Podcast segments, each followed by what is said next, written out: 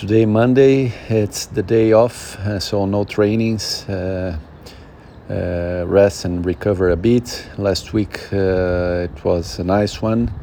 I didn't push uh, too hard, but I did all trainings, so six days of training, three bikes, three runs. Uh, in the three runs, they were free runs without pushing too much in order to recover my leg. on Saturday morning, I went to the physio and I think I am on the good path for recovery.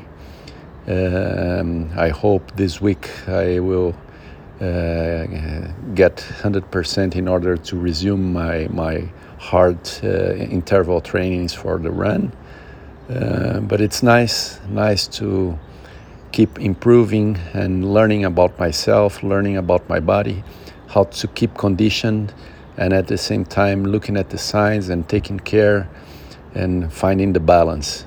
So for sure, a lot of improvements compared to the past, and, and really finding a good balance uh, among all things. Great.